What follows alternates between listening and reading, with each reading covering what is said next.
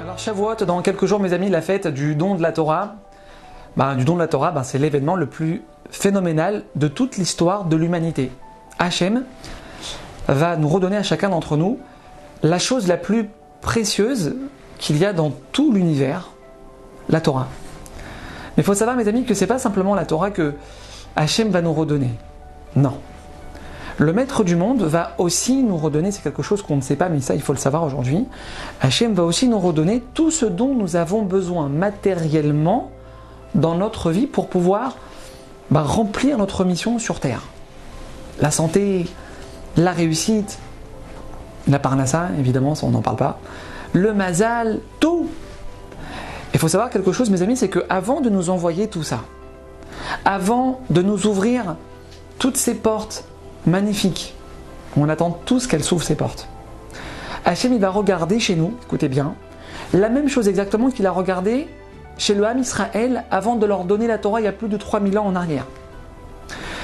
Écoutez bien, mes amis, la seule chose au monde que Hachem a cherché à voir au sein de son peuple, il y a 3000 ans, la seule chose au monde qui allait déterminer, qui allait déclencher ou pas le don de la Torah, la seule chose, la seule chose.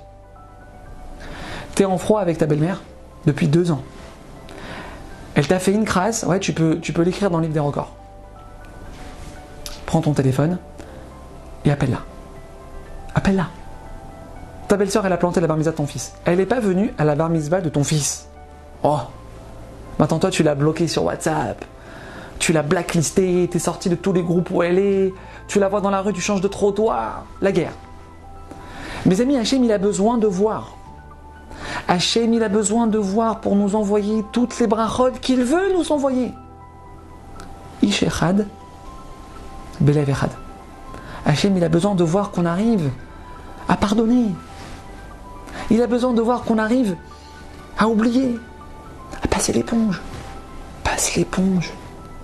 Hachem, il a qu'une seule envie, nous dit le Zohar Akadosh. Écoutez bien, mes amis, les nous. Les Hachem, il a créé tout ce monde pour faire une seule chose avec nous. Une seule. Les nous, nous faire du bien.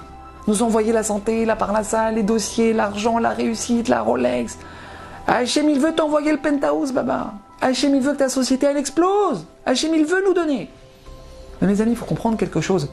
Il faut comprendre quelque chose, c'est que nous, après, on l'empêche de le faire. Le Rida, il écrit noir sur blanc, écoutez bien, on l'a déjà vu, mais on va le répéter aujourd'hui. Les accusateurs dans le ciel qui nous accusent auprès d'Hachem, sur toutes les fautes qu'on a pu faire, ouais. À l'instant, on décide de pardonner à celui qui nous a fait du mal.